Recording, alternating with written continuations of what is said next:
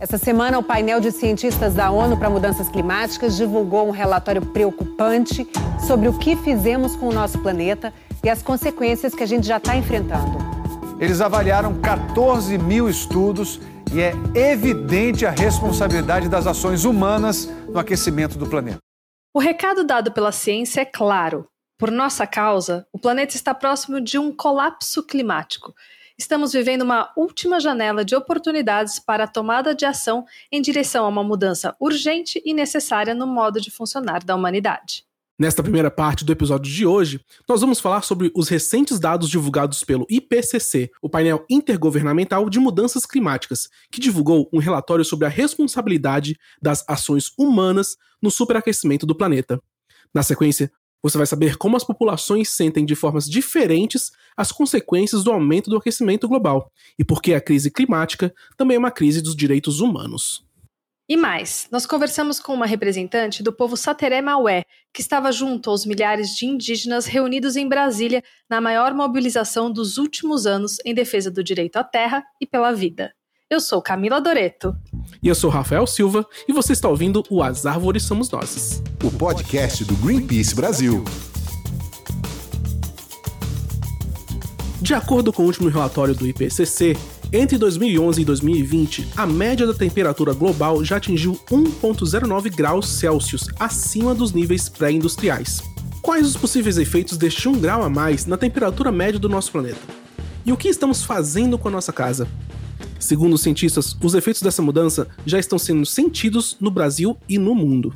Vários têm sido os eventos climáticos que fogem de um padrão de normalidade, podemos dizer, não é? Alguns exemplos: ondas de calor no Canadá, as chuvas torrenciais na Alemanha e Bélgica, inclusive sem precedentes na história desses países, além de enchentes na Ásia e uma forte onda de frio aqui no Brasil. Nós vamos conversar com uma cientista brasileira que atua no grupo de trabalho 3 do IPCC, que discute as ações de mitigação das mudanças climáticas. Este relatório será divulgado em março de 2022. Mas espera aí então, e este relatório que saiu agora? Bom, vamos voltar um pouco à fita então para ajudar todo mundo a entender como é que funciona essa divulgação do relatório da ONU sobre mudanças climáticas. Bom, isso de voltar à fita eu entreguei a idade, né, Rafa? Um pouquinho. Todas essas informações que foram divulgadas em agosto agora fazem parte do sexto relatório do IPCC, que reuniu 14 mil artigos científicos de 243 pesquisadores de 66 países. Ele é dividido em três etapas. Essa primeira é referente ao grupo de trabalho 1, que analisa as evidências científicas das mudanças do clima. Já para o começo do ano que vem, teremos o relatório do Grupo de Trabalho 2, com informações sobre os impactos da crise climática e as medidas de adaptação. Ou seja, como vamos lidar da melhor maneira possível com a parte que não dá mais para a gente evitar ou voltar atrás. E tem também ainda o relatório do Grupo de Trabalho 3, que vai discutir ações de mitigação, ou seja, como reduzir as emissões rapidamente. E esse relatório está previsto para março de 2022. Agora, quem vai ajudar a gente a entender melhor deste assunto é a Mercedes Bustamante, professora do Departamento de Ecologia da Universidade de Brasília, UNB, e como a gente falou, faz parte do grupo de estudo 3 do IPCC. Ela é a nossa entrevistada de hoje. Bem-vinda, Mercedes, muito obrigado pela sua presença aqui no nosso podcast. Obrigada a vocês pelo convite, um prazer estar aqui. Bom, Mercedes, antes de mais nada, para quem não entende do assunto, diz pra gente qual é o principal objetivo desses relatórios do IPCC. É, os relatórios do IPCC eles surgiram como uma demanda dos, dos governos que fazem parte né, da, da, Assembleia Geral da ONU, quando a discussão sobre mudanças do clima começou a aparecer na literatura científica. Né? Então, os governos solicitaram né, esse painel de cientistas que sintetizasse o conhecimento e colocasse de uma forma mais compreensível para tomadores de decisão. E isso vem sendo feito regularmente né, desde a década de 90 né, do, do século passado sempre com um relatório muito robusto, que é a parte mais densa do relatório, e depois dois sumários, um sumário técnico, né, um resumo técnico, e um resumo que é feito para tomadores de decisão, que é um documento mais, mais curto, de linguagem um pouco mais direta. Mas ele sempre vem nesse sentido de acompanhar o que está acontecendo em termos da mudança do clima para poder orientar a tomada de decisão pelos governos. Falando então dessa primeira parte do relatório, que foi é, publicada agora e trouxe alguns dados preocupantes, entre algumas informações importantes e urgentes, ele diz o seguinte: É inequívoco que a influência humana aqueceu a atmosfera, o oceano e a Terra. Ocorreram mudanças rápidas e generalizadas na atmosfera, no oceano, na criosfera, que são as partes congeladas do globo, e na biosfera.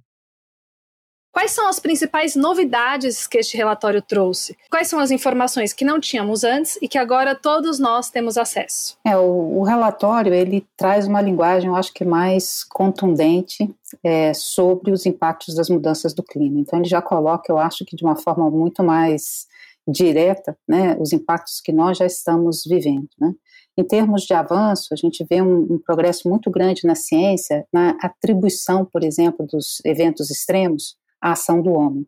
Então a ciência já consegue separar, olha, isso não aconteceria, essa inundação, esse mega incêndio, se não fosse a atuação do homem sobre o sistema climático. Então a gente começa a separar muito mais claramente qual é o fator da variabilidade natural do clima e qual é o fator da pegada humana no clima. Outro ponto que é bastante preocupante, eu acho que o relatório traz e que deve servir de muita reflexão nos próximos meses, é que aquela meta que a gente tinha, né, do 1,5 de aumento da temperatura pré-revolução industrial, estabilizar até 2100, a gente vai alcançar esse 1,5 pelo menos 10 anos antes. Ou seja, mesmo com todos os cenários mais ambiciosos de mitigação, até 2030, ou seja, aqui na virada da esquina, nos próximos oito anos, a gente vai estar batendo 1,5. Por que, que isso é importante? Imagina um mundo que hoje, já com aumento de 1,1, já enfrenta tantos eventos extremos, o que, que a gente vai enfrentar com aumento de 1,5? Então, parece uma diferença pequena, mas não é. E o outro ponto que eu acho que destaco no relatório é essa questão dos impactos ou dos eventos né, que já são irreversíveis na escala de tempo humano. Então, quando a gente fala, por exemplo, em aumento do nível do mar, o relatório já traz projeções para além de 2100. Então a gente está vendo que a gente vai ter que conviver com essas consequências por muito tempo. Mercedes, é, é, explica um pouco mais para gente, para quem não, não acompanhou ainda é, os relatórios anteriores, o que é esse, esse, esse, essa elevação de 1,5 graus é, no, no, e o Acordo de Paris? O, o, o que, que ele causa especificamente? O que é? é por que, que esse, a gente tinha esse threshold, esse, esse limite é, para a gente? É, o que é considerado a, a, a, linha de base, a temperatura de referência, era a temperatura na Terra antes da Revolução Industrial.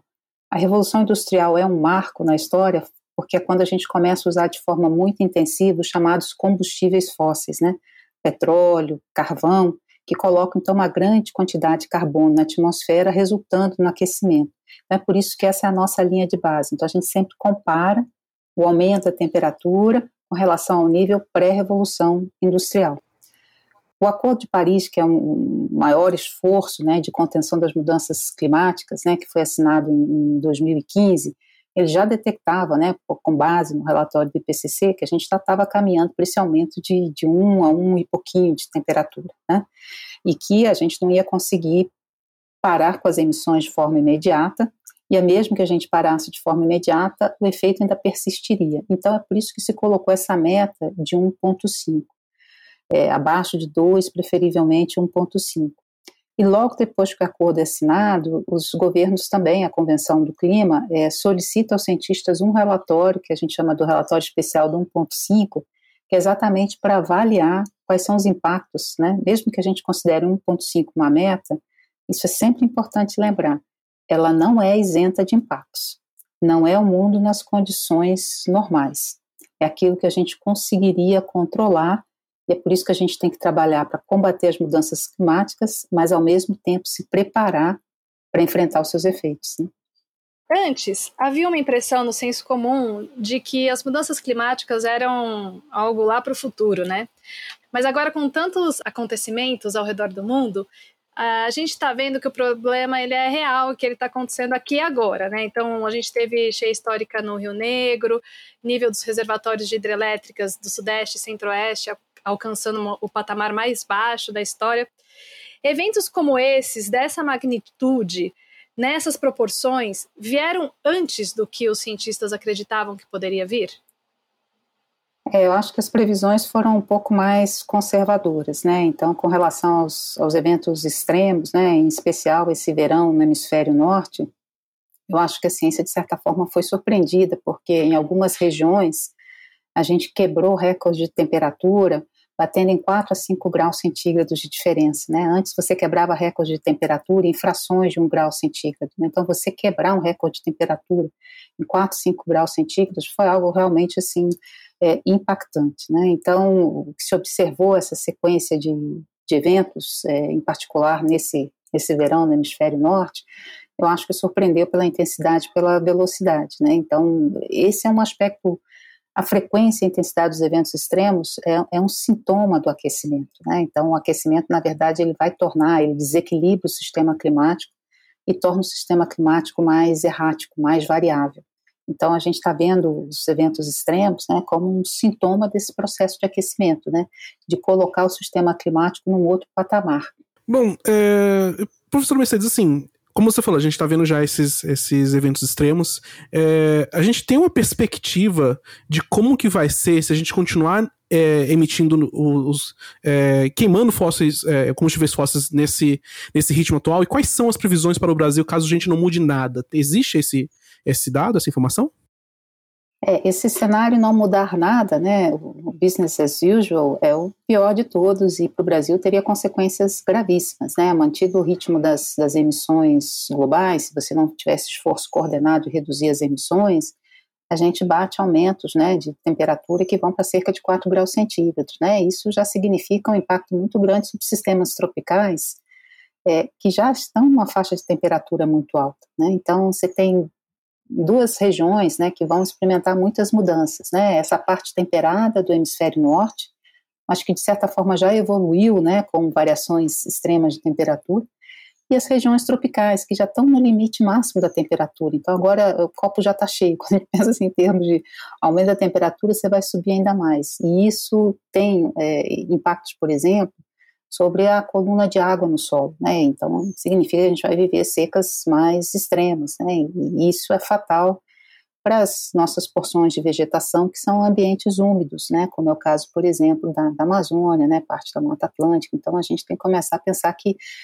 mantido o ritmo das, das emissões, é, se não houver uma ação consistente, é um quadro muito crítico para o Brasil, né? Sem dúvida. É. De acordo com esse último relatório, então, é, nós já atingimos 1,09 graus Celsius acima dos níveis pré-industriais. É, em que pé você avalia que estamos diante do que é necessário fazer, né, como mundo, mas principalmente como Brasil? É, como mundo, eu acho que o relatório, porque você viu vários é, representantes de países importantes que são grandes emissores, China, Estados Unidos, é, houve, houve, também a manifestação do secretário-geral da ONU, né, colocou é, um alerta vermelho para a humanidade, é basicamente esse relatório é quase como o, o, sino final aí é agora ou não vai, né? É, a gente tem aí uma, uma equação que precisa ser resolvida, né? As emissões aumentando, a temperatura aumentando e a janela de tempo para ação diminuindo. Então, são dois componentes que caminham né, em direções opostas. E isso vai colocar uma pressão muito grande para que essa transformação é, dos sistemas energéticos, né, da, dos sistemas produtivos, aconteça de uma forma muito mais, mais rápida e mais drástica. E para o Brasil, é, isso tem consequências pelas características do nosso país, né? essa extensão continental, com biomas muito diversos, mas que estão distribuídos nessa faixa tropical, uma, uma linha costeira né, bastante expressiva que concentra boa parte da população brasileira, problemas é, é, sociais que, que agravam a vulnerabilidade, né, é, principalmente nas, nas cidades, mas também no campo, né, é uma dependência muito grande das commodities é, agrícolas, a dependência que a gente tem é, do clima para a produção de, de eletricidade, né, via energias hidrelétricas, a gente já sente o impacto dessa seca histórica né, na, na produção de energia elétrica, e tudo isso é, demanda tempo de preparação. Então, quando você nega que o problema existe ou nega a gravidade do problema, você não, não se prepara. Então, a, a preocupação hoje é, com relação ao Brasil é o nosso papel nas emissões, que nós vínhamos né, numa trajetória é, de sucesso na redução do, do, desmatamento, pelo menos do bioma Amazônia, nos outros biomas o desmatamento não reduziu tanto quanto poderia, é, mas isso já tinha uma contribuição né, para o combate à mudança do clima. Hoje nós vemos a retomada do, do desmatamento, a gente vê uma série de confrontos associados à legislação ambiental e à gestão territorial no, no Brasil, e ao mesmo tempo é, nós não estamos nos preparando devidamente. Né? Como é que a gente prepara as nossas cidades? Cidades já são ilhas de calor. Né? Sem a mudança climática global, as cidades já são mais quentes. Né? Então você adiciona isso à mudança do clima. Qual é o impacto que isso tem, por exemplo, sobre estresse térmico, mortalidade por calor nas, nas cidades? Qual a relação disso com a poluição atmosférica, com o suprimento de água também nas cidades? Então, tudo que envolve mudança de infraestrutura é uma mudança lenta, gradual, porque exige investimento, né? Então, é, uma infraestrutura não se modifica de uma hora para outra. Então, é, a gente está entrando já nessa discussão com, com bastante atrasado, eu diria, para mudar alguns fatores que são chaves para o país. Né? É, o Mercedes, é, essa parte do relatório não discute ainda formas de mitigar os riscos climáticos, nem de como devemos agir para a gente se adaptar às mudanças climáticas.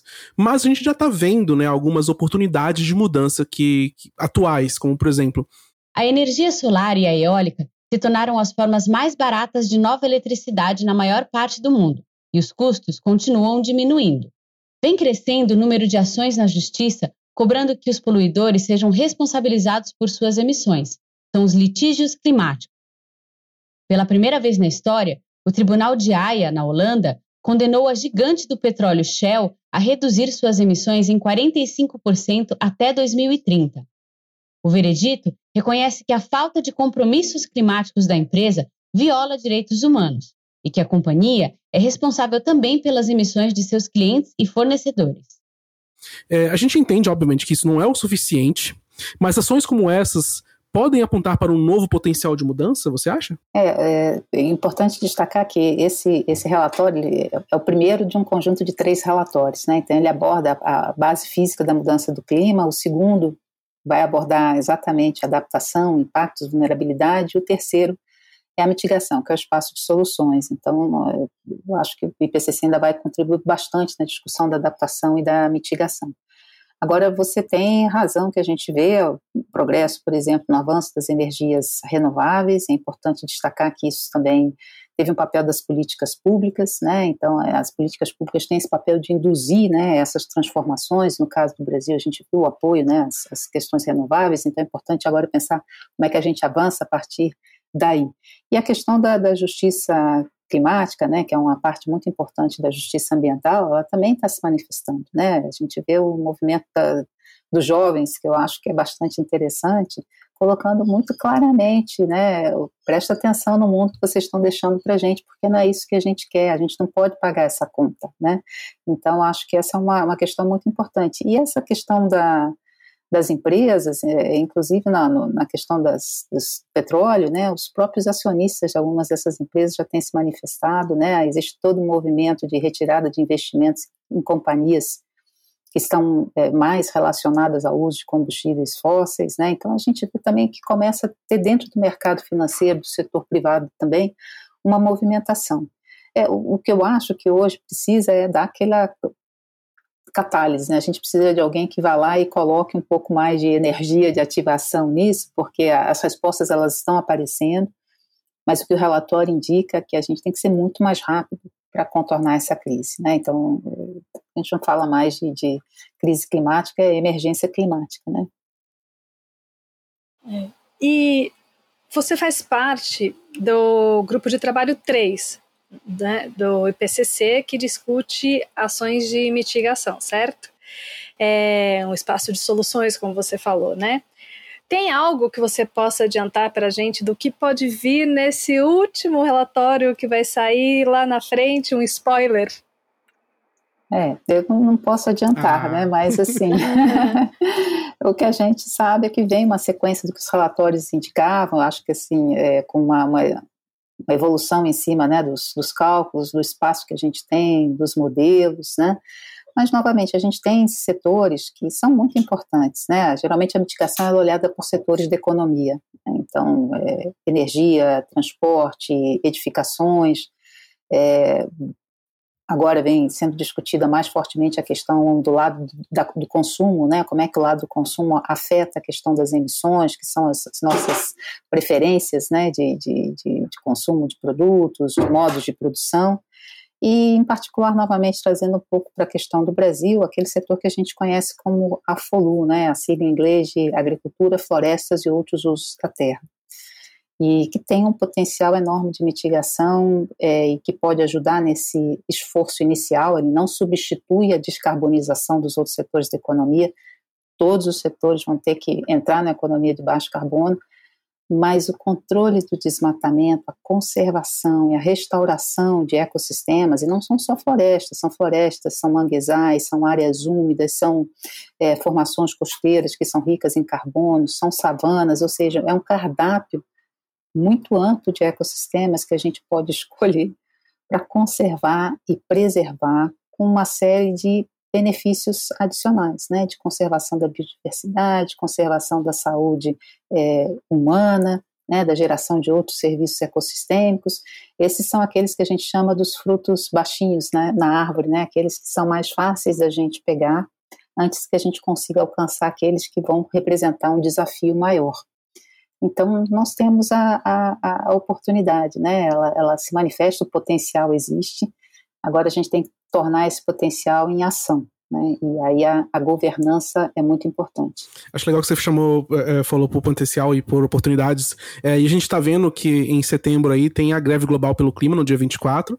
É, então, quem quiser participar, tá a um mês de distância aí. E em novembro. Ó, 24 de setembro é meu aniversário. Olha aí, que Olha presentão! Já faz a greve global junto. De, me, podem me dar esse presente. É, e logo depois, na sequência, nós temos em novembro deste ano a Conferência das Partes, a COP26, que é a principal principal conferência sobre clima do mundo, que vai acontecer em Glasgow, na Escócia. E lá serão discutidas as estratégias para limitar os efeitos catastróficos né, das mudanças climáticas. É, e eu queria saber, assim, qual o peso do relatório do IPCC deve ter nesse encontro? E o que nós devemos esperar dos líderes mundiais que vão participar dele? Eu acho que o relatório vai ter um, um peso substancial. Como eu comentei, ele veio com uma linguagem muito clara, está aquecendo, é inequívoco, está acontecendo muito mais rápido, os impactos estão em todas as regiões, é, todas as regiões estão sendo a, afetadas. É, nós vamos chegar antes do previsto no 1.5 e a gente vai precisar então acelerar e essa transformação ela tem que ser realmente muito mais drástica e muito mais rápida. E aí o relatório traz uma mensagem que cada tonelada de carbono importa. Então, assim, é, adiar um pouquinho para cá, um pouquinho para lá, liberar aqui, é, não. Agora, é, é, qualquer esforço vai ter que ser feito, né? E, e cada tonelada de carbono vai ter um impacto para isso. Eu acho que coloca sobre os tomadores de decisão, não, não, não tem mais espaço para manobra, vamos dizer assim. Né? Eu acho que agora é, é ou vai ou vai, né? É agir ou agir, né? É, a construção do caminho para Glasgow, né, é, a gente tem alguns meses para construir esse caminho, né, e eu acho que essas várias é, organizações né, da sociedade civil, movimentos, eles vão ter um papel importante pavimentando esse caminho, né, indicando que a pressão está aí, é, é que isso vai ser demandado, é, e não vai ser só discutido, não interessa mais só a um grupo restrito de pessoas, né, é realmente um desafio da humanidade e que tem que ser também olhada de forma humanitária. Então é isso. É, muito obrigado, professor Mercedes, pela participação aqui no nosso episódio. É, quer deixar algum, é, algum recado para os nossos ouvintes? Não, eu acho que, como eu falei, cada tonelada de carbono importa e cada indivíduo também né, pode dar a sua contribuição. Às vezes a gente vê o relatório e considera que o desafio é grande demais para um indivíduo sozinho, né? É, ele é um desafio coletivo, né? A gente vai precisar de todo mundo, né? Talvez você não possa contribuir mudando as grandes decisões, mas você pode contribuir mudando as opiniões na sua vizinhança. E isso, esse efeito de replicação, ele vai gerando, né? Essa essa energia que é necessária para a gente chegar em Glasgow com suficiente pressão para promover a transformação necessária. Recentemente, a Anistia Internacional lançou um relatório alertando que a crise climática é também uma crise de direitos humanos. Segundo o documento, 20 milhões de pessoas se deslocaram anualmente entre 2008 e 2019 por causa de eventos relacionados ao clima. O relatório aponta também que de 1990 a 2015, os 10% mais ricos da população mundial foram responsáveis por mais da metade das emissões de carbono. Já os 50% mais pobres, mais vulneráveis a eventos extremos, foram responsáveis por apenas 7%. Esse é apenas um dos exemplos que nos mostra que quem realmente já é impactado pelas alterações climáticas são aqueles que menos colaboram com elas. E a Lu Sudré, analista de mídias digitais do Greenpeace Brasil, conversou com Jurema Werneck, diretora executiva da Anistia Internacional. Vamos ouvir. Bom, Jurema, muito obrigada por topar bater esse papo com a gente sobre esse tema tão importante que é a crise climática, né? E a partir dessa perspectiva nova, é, não nova, mas tão necessária de considerar os direitos humanos. Então, eu queria começar por aí. Por que falar de crise climática e direitos humanos juntos? Como essas questões se cruzam? Porque se cruzam no corpo e na vida das pessoas, basicamente, não é? É claro que a situação do clima e a crise climática tem rebatimento no ambiente, né? tem rebatimento no, nos outros seres vivos né, que habitam o planeta, mas tem um, tem um impacto grande sobre nós, sobre a humanidade. É? O esforço da Anistia Internacional era exatamente lembrar os humanos disso. É? Tem tudo a ver com, com a gente, tem tudo a ver com você, comigo, com qualquer pessoa sobre a, né, que pisa sobre esse planeta. É? É, porque durante muito tempo as pessoas não, não de certa forma, não conectam tanto né? é, é, isso à sua vida e, principalmente, não conectam essa, essa, essa crise, o que está acontecendo para gerar essa crise, não conecta isso a seu direito e a sua dignidade como ser humano também. Né? Então, o, o, esforço da Anistia Internacional é exatamente esse, dizer, olha, tem a ver com você, a crise climática, é, ela acontece e ela acontece durante o processo que a produz e a consequência dela é uma, existem várias e graves violações de direitos humanos. O relatório fala também, Jurema, que a crise climática manifesta uma desigualdade estrutural, mas também gera desigualdade, esse duplo movimento, né? Nesse sentido, por que falar sobre justiça climática? O que, que esse termo defende? O que ele significa? A crise climática significa destruição de processos, de ambientes, né, de condições de vida, e afeta, como eu disse, toda a humanidade, todo mundo que está sobre o planeta. Mas não afeta, como tudo, ela não afeta igualmente todas as pessoas. Né?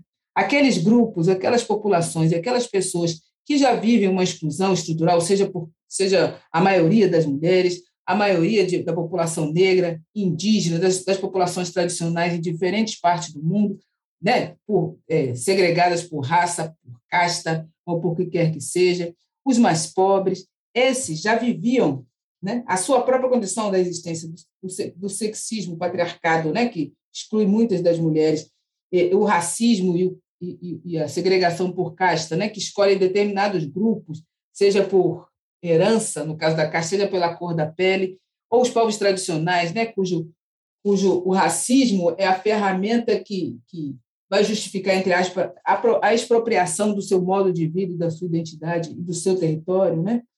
É, esse tipo de essas populações já estavam experimentando isso, isso já era muito grave. Isso já era muito, já era uma injustiça, eram muitas violações de direitos humanos. Essas populações, quando vem essa crise, ou quando vem qualquer crise, mas essa crise climática também, essa, essa, essas populações vão sofrer um impacto muito mais grave, muito mais profundo. Primeiro, porque não tem, porque já estão espoliadas, exploradas e atacadas, têm menos ferramentas para responder, reagir, se proteger. E segundo, porque eram seus territórios onde elas, onde essas pessoas vivem, onde essas pessoas trabalham, que os efeitos vão, se, vão, vão ser vividos de forma mais dramática. A mudança do regime de chuva faz chover em todo lugar, mas quem mora, por exemplo, numa favela e a encosta desce, né? é diferente de quem mora numa encosta de uma ilha grega, que ela não vai descer, porque as condições de, de habitar aquilo ali são diferentes. Né? Os rios secam, vai faltar água para todo mundo, mas, meu Deus, a população ribeirinha, todo o seu modo de vida, sua história, sua alimentação, etc., está ali, não é? vai, ser, vai ser afetada diferente, por exemplo, de alguém que vive na Avenida Paulista, que ainda vai importar água de outro lugar, até que a última água acabe. Né? ainda tem mais chances, percebe? Esse, vai, há, há também uma desigualdade no impacto da crise e é uma desigualdade na capacidade que as populações, as pessoas têm de, de tentar mitigar esses impactos, tentar reagir a esses impactos resolver esse problema. É uma injustiça. E quando você soma tudo isso, a condição dessa população, que já vinha espoliada, já havia já vinha excluída, já, havia, já, já vinha sofrendo é, fortes impactos das desigualdades. Soma isso da crise climática para cima, né, são forças que levam cada vez mais para baixo, que empurram cada vez mais para situações cada vez mais precárias. É injustiça sobre injustiça, é precarização sobre precarização. Então, é disso que se fala. Por isso que a gente bota o tema da justiça. Né? Aí, é preciso olhar para a condição de vida das pessoas, daquelas que já viviam um histórico de injustiças, e é preciso ver que a, que a crise climática vai agravar essas injustiças e ver que é preciso repor isso. É preciso é, recolocar o, os patamares de justiça, né? que as pessoas têm direitos que precisam ser restituídos, né? e com urgência, né? porque na crise climática, por exemplo, é, em grande parte da, dessas populações é caso de vida ou de morte. Então, sim, você não atender a um direito é violar direito agora. Né? E nós também temos o direito de apostar no futuro da humanidade. E, deix, e deixar né, a sobrevida do planeta ir ladeira abaixo também é uma violação de direito. Ou seja, a gente precisa agir agora, porque agora o direito está sendo violado. Agora tem gente sofrendo. Tem uma pessoa, dez pessoas, milhares de pessoas, milhões de pessoas impactadas, injustamente impactadas por decisões e ações que estão gerando lucros para um grupo pequeno. Então, isso é violação de direitos humanos. E a gente precisa lembrar, né? A gente está vendo os, os três multibilionários é, brincando de ônibus espacial, né? Eu acho que a visão deles é que, quando, e olha que são as atividades econômicas deles são, contribuem muito para a crise climática, né? Ou seja, eles estão contribuindo muito para degradar esse planeta. E quando, estragar tudo, parece que o sonho deles é habitar um outro planeta, né? Mas a gente tem que lembrar que a maioria, para a maioria da população, não tem, não tem lugar nesse ônibus espacial, não, é? não tem lugar. Seja, é, é, a gente precisa pensar aqui agora, porque o planeta é a nossa casa, é aqui que a gente precisa viver. E quando a gente morrer, é preciso que as futuras gerações possam habitar aqui com dignidade. Sim, esse ponto internacional é, era uma outra questão que eu ia trazer, porque é isso, né? As nações que mais colaboram com as emissões de gases de efeito estufa não é quem está pagando essa conta, é o sul global, é também uma questão de política internacional, né? Essa injustiça. Isso. Essa... Desses modelos de desenvolvimento, essa forma, um, um colonialismo que se edita. Né? No colonialismo era isso, né? As nações mais ricas, entre aspas, invadiam outros territórios, traíam deles o que era necessário e deixavam e deixavam que deixasse, né? Nós somos frutos desse, desse, desse, desse sistema político injusto, sistema político, econômico, etc., injusto. E é preciso que eles sejam chamados à responsabilidade, né? porque eles precisam, de fato, tomar o seu lugar, entendeu? Na, na, na correção desse rumo e na reparação da, do dano causado. Mas é preciso lembrar também que, apesar de nós, não, nós nossos países não são aqueles, nosso país também tem o que fazer. Nosso país também está devendo. E não é, não é oferecer é, licença para que eles façam o dano em troca de dinheiro para gastar com qualquer coisinha aí que não resolve o problema. Percebe? É preciso levar a sério. Cada país tem o que fazer, cada país tem uma responsabilidade, cada governante tem, tem um dever a cumprir em relação às medidas que tem que fazer para atenuar os efeitos da crise, da crise climática que estão acontecendo agora. E aproveitando esse gancho, qual que é o cenário brasileiro nessa frente ao, ao que está colocado, né, dessa intensificação da crise climática e como deveria estar tá lidando Estado, governo, município. Eu vi o relatório também dá recomendações, né, se puder abordar um pouco isso, tanto do Estado quanto para corporações. Você pergunta como é que está o governo brasileiro, né? É, preciso dizer que a gente é, existe uma expressão né, entre nós no Brasil que é terra arrasada. Né? Então, o Brasil, o que o governo brasileiro está fazendo é investir nessa estratégia de terra arrasada, né? de contribuir mais para a crise climática e não para atenuá-la, não para tentar mitigar seus impactos.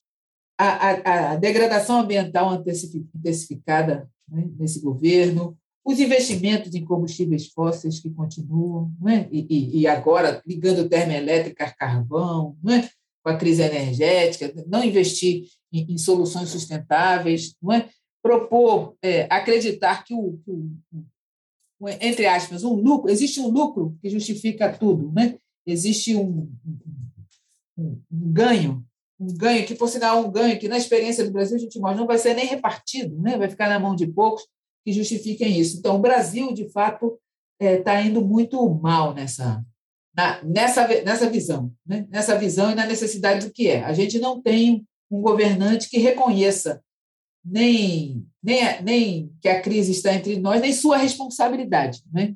em relação a isso, seu dever de trabalhar para mitigar. Estou falando do governante, mas não é só o governante que tem um papel. Existem outras instituições do Estado que também devem agir e estão demorando demais para agir, ou aqueles, aqueles segmentos que estão buscando agir, eles estão enfraquecidos e não estão conseguindo agir na medida, é, com a magnitude necessária. Ou seja, de certa forma, diante da crise climática, nós brasileiros e brasileiras estamos quase que por nossa própria conta. É? Isso é muito grave. O relatório, como você disse, aponta uma série de recomendações, e são muitas recomendações, né? no sentido do, dos países, e o Brasil entre eles, é, tomar agora as atitudes necessárias, né? tomar as medidas que precisam ser sérias, profundas, amplas e, e diz o relatório, né? audaciosas. Né? É preciso investir na mudança do, da matriz energética agora, né? agora, né? desinvestir em combustíveis fósseis e começar a investir em energia renovável. Né? É preciso, e, e nessa produção, né? e nessa produção energética, é preciso garantir os direitos humanos, porque é, é, não adianta buscar acreditar que energias são sustentáveis, né? que a sustentabilidade é possível se não respeitar os direitos humanos. Ou seja, tem que garantir os direitos humanos em cada, em cada item desse. Né? é preciso trabalhar sério para zerar as emissões. Né? É preciso, ao mesmo tempo, é, proteger as pessoas, como eu disse, os direitos das pessoas. Né? Criar um plano, um plano de descarbonização, uma estratégia de redução da crise climática, é, é, não aceitar essas negociações do comércio de carbono, que, na verdade, são licenças para devastar mais, para amplificar a crise em troca de, tro em troca de trocados. Né? é, é preciso investir nas pessoas, né? é preciso ajudar as pessoas que já estão afetadas a superar o impacto da crise nesse momento e elas se adaptarem a novos padrões de existência, novos padrões de consumo, novos padrões de forma de viver, priorizando sempre aquelas que são mais afetadas primeiro. Não, é? não dá para colocar as pessoas que já estão quase 100% espoliadas no final da fila. Não é?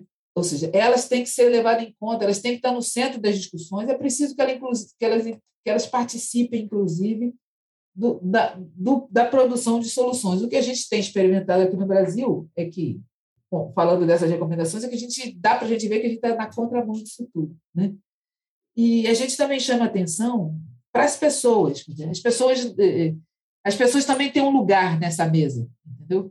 É, não é os governos, os estados nacionais, os governos têm deveres, a gente também tem. Nós também temos que ter um compromisso, um compromisso de justiça, um compromisso de, de respeito aos direitos humanos, de fazer respeitar os direitos humanos. Não se pode investir naquelas, naquelas pessoas, eh, políticos, partidos, ou o que quer que seja, né? instituições que se propõem a, a, a, produzir mais devastação e violação de direitos humanos. Não se pode. Né? E também, do ponto de vista do nível cotidiano, a gente também precisa rever os nossos modos de vida. Jurema, muito obrigada pela entrevista para o nosso podcast. Foi uma conversa muito rica. E para quem se interessar, é possível acessar a íntegra do relatório Parem de Queimar Nossos Direitos no site da Anistia Internacional, anistia.org.br. Nossas danças, cantos e corpos chegaram em Brasília. Somos mais de 110 povos de todo o Brasil reunidos para lutar por nossos direitos. E não podemos falar de justiça climática sem falar dos povos indígenas do Brasil. Além de lidar com a pandemia e os inúmeros ataques do governo Bolsonaro às proteções de suas terras, os povos indígenas também são um dos grupos mais ameaçados pelas mudanças climáticas no país.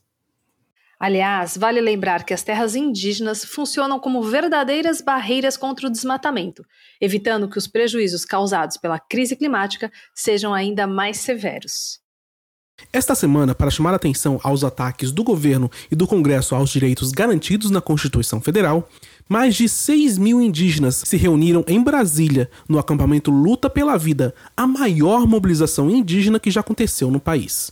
No acampamento, nosso time conversou com Samela Sateremaué, que além de ser liderança indígena do povo Sateremaué, também é ativista pelo clima e faz parte do movimento Fridays for Future. Perguntamos para Samela como é que o tema das mudanças climáticas chegaram no seu radar? É, eu faço biologia na Universidade do Estado do Amazonas. Em 2019, eu entrei para o Friday for Future Brasil, que é um grupo de ativistas que tem essa pauta das mudanças climáticas. Além disso, acredito que toda a questão ambiental, em geral, incluindo mudanças climáticas, é, território e, e, tudo mais, está intimamente ligado com a causa indígena.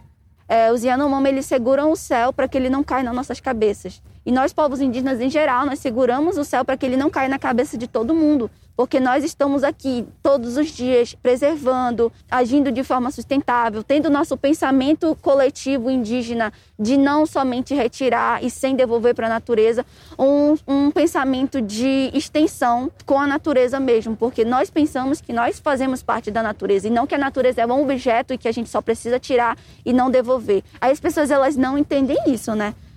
E a gente acaba tendo que lutar. Então, a causa indígena e a causa ambiental, elas estão intimamente ligadas. Uma das consequências da crise climática são as alagações, as secas extremas. Você sabe dizer se já temos aqui no Brasil isso acontecendo em algum território? As consequências da mudança climática elas acontecem intimamente nos territórios e tudo que acontece no território acaba acontecendo em outros estados do Brasil.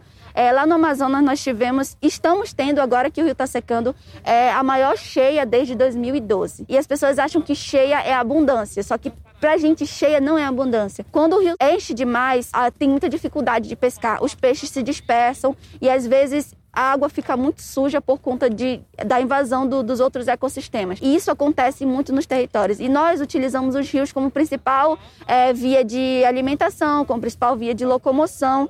E nós sentimos quando isso acontece. É, nós nos baseamos muito por conta da chuva. Só que a gente já não sabe, mas quando começa o período de chuva, quando termina o período de chuva, para começar a nossa roça, para começar a coivara ou para começar a época da piracema, porque a gente já não. Na piracema é quando os peixes se desovam, para a gente fazer a pesca do peixe que está ali na região. Então a gente fica perdido no tempo, porque o nosso tempo é o tempo de um, um ambiente, um ecossistema preservado de não mudanças climáticas. Então a gente também tenta se adaptar é, esse ano a chuva começou mais cedo, no outro ano é, e já, já terminou mais tarde. Tivemos uma cheia histórica em Manaus, no Amazonas. E a gente, consequentemente, quando a gente tem uma cheia histórica, vai ter uma seca histórica. E a gente já tá, fica com medo. Quando enche demais, a gente já fica com medo da seca, porque é outro problema. É, as pessoas elas não percebem porque aqui, talvez no, no, Sudeste, talvez não aconteça tanto essas coisas. Elas só se importam quando o céu de São Paulo acaba ficando preto. Aí todo mundo vem se importar com mudança climática, todo mundo vem se importar com desmatamento, todo mundo vem se importar com é, mineração, grilagem é, e com todas essas questões que estão ligadas ao território. E a gente estando aqui é uma forma de estarmos defendendo o meio ambiente para vocês, é uma forma de estar defendendo é, um futuro dos filhos de vocês. Você acha que as práticas e os conhecimentos tradicionais dos povos indígenas servem como uma barreira contra a crise climática? De certa forma, porque a nossa cultura, a nossa identidade já vem com a questão ambiental. Eu costumo falar que nós indígenas, nós somos ativistas ambientais há muito tempo, há muito, muito tempo antes da palavra ativista ser uma palavra conhecida. É, em 2019, quando eu participei da minha primeira greve pelo clima, é, a minha colega perguntou se eu era ativista. Aí eu perguntei para ela o que é ativista. Ela falou assim: ah, ativista é uma pessoa ou um grupo de pessoas que lutam por uma causa, um bem comum e que se tornam isso a sua, sua, sua causa. Aí eu falei: então eu sou ativista. E aí, pensando bem na etimologia da palavra, nós, povos indígenas, nós somos ativistas há muito tempo. Porque não é de hoje que nós estamos preocupados com o nosso território, não é de hoje que nós estamos preocupados com o clima, não é de hoje que nós estamos preocupados com os rios, não é de hoje que nós estamos preocupados com é, os animais. Pedimos também para a Samela deixar um recado aos nossos ouvintes aqui do podcast. Nós, povos indígenas, somos os principais defensores da natureza. Então, as pessoas que estão realmente preocupadas com as mudanças climáticas, elas de qualquer forma, tem que se preocupar com o direito, é, com a cultura, com a identidade dos povos indígenas, porque é uma forma de preservar o meio ambiente. Nosso muito obrigado a Samela pela entrevista. E se você quiser saber mais sobre o acampamento Luta pela Vida que está acontecendo em Brasília, acesse o nosso site ou o site da APIB, a Articulação dos Povos Indígenas do Brasil. Vamos deixar os links no post deste episódio. Quando se trata de ativismo, nossos voluntários e voluntárias são quem mais entendem do assunto. Afinal, são eles que estão na linha de frente, em suas respectivas cidades para fazer a mudança acontecer na prática. E dia 28 de agosto é o Dia Nacional do Voluntariado, uma data que lembra essa atitude tão nobre e solidária em favor de uma causa. Eu sou o Victor Bravo, do time de mobilização digital do Greenpeace Brasil, e nossa convidada para falar do assunto é a Luana Leal, do time de mobilização de comunidades. Seja muito bem-vinda, Luana. Oi, Vitor. Oi, todo mundo que está nos escutando. É, muito obrigada, é um prazer estar aqui com vocês hoje. Lu, conta pra gente o que está acontecendo durante essa semana do voluntariado. Bom, então, a gente está tendo de tudo. Os nossos voluntários estão protagonizando uma série de rodas de conversas, oficinas, encontros virtuais e tem para todos os gostos. A gente tem desde oficina para aprender a fazer tinta caseira, produto de limpeza, como gravar stories de um jeito mais dinâmico. Então tem para todos os gostos e tá muito bacana. Legal. E como é que faz para o pessoal acompanhar todas essas oficinas? Então, a gente deixou nossa programação inteira no blog. E para quem quiser participar, ainda dá tempo. Nesse final de semana, no sábado, a gente vai ter uma oficina com a Marie, que vai ensinar a fazer produtos de limpeza naturais. E também mais tarde tem um encontro com o Rafa Fernandes, que vai falar sobre facilitação online do projeto Escola. E a gente vai deixar tudo disponível no blog. Para quem está escutando e ficou interessado em saber mais, como que eles podem fazer para acompanhar o que os voluntários andam fazendo? Bom, a gente está sempre postando tudo nas nossas redes sociais, tanto no Instagram quanto no Facebook, e está todo mundo mais que convidado para entrar para o Conexão Verde, nossa plataforma oficial de voluntariado aqui no Brasil, onde dá para encontrar outros voluntários pelo Brasil inteiro e se engajar pela causa que a gente acredita. Muito obrigado por ter falado com a gente. Obrigada. Chegamos ao final deste episódio e lá no nosso blog, no site do Greenpeace Brasil, nós vamos deixar vários links sobre os assuntos que foram falados hoje, reportagens sobre eventos extremos, link para a petição de justiça climática e muito mais. Mas antes de encerrarmos, vamos ler alguns dos comentários sobre o episódio anterior, em que falamos sobre como a Amazônia pega fogo pelas mãos dos criminosos que seguem atuando impunemente no chão da floresta. A Vera Lúcia Marques Andrade disse assim: eu admiro o trabalho de vocês, gostaria de estar aí para ajudar. Espero que o próximo governo seja mais consciente com relação à natureza. Fico muito triste que as nossas autoridades não estão nem aí para o que está sendo destruído para a nossa floresta. A gente fica também. E Vera, à distância você também pode ajudar, entrando no nosso site, assinando petição, você pode se tornar uma brigadista digital. Ouve o nosso lá no nosso último episódio aí, acho que você ouviu, né? Tem dica lá de como se tornar uma brigadista digital. Isso aí, vamos colocar pressão. É, o Mário César Rosales também disse o seguinte: vamos esperar a troca de governo. Não tem jeito, estamos à mercê. Esse aí só quer nos matar. É. Infelizmente é uma realidade. Ele, zero de, de emergência climática para o governo. Se você quiser deixar sua opinião ou enviar um recado sobre o tema de hoje, entra lá no nosso site greenpeace.org/brasil e deixe um comentário. Ou você pode enviar um e-mail para social.br@greenpeace.org. E a sua mensagem pode ser lida aqui no próximo episódio. Obrigado a todo mundo que ouviu, a todos e todos que colaboraram neste episódio, as nossas entrevistadas e até a próxima. Até.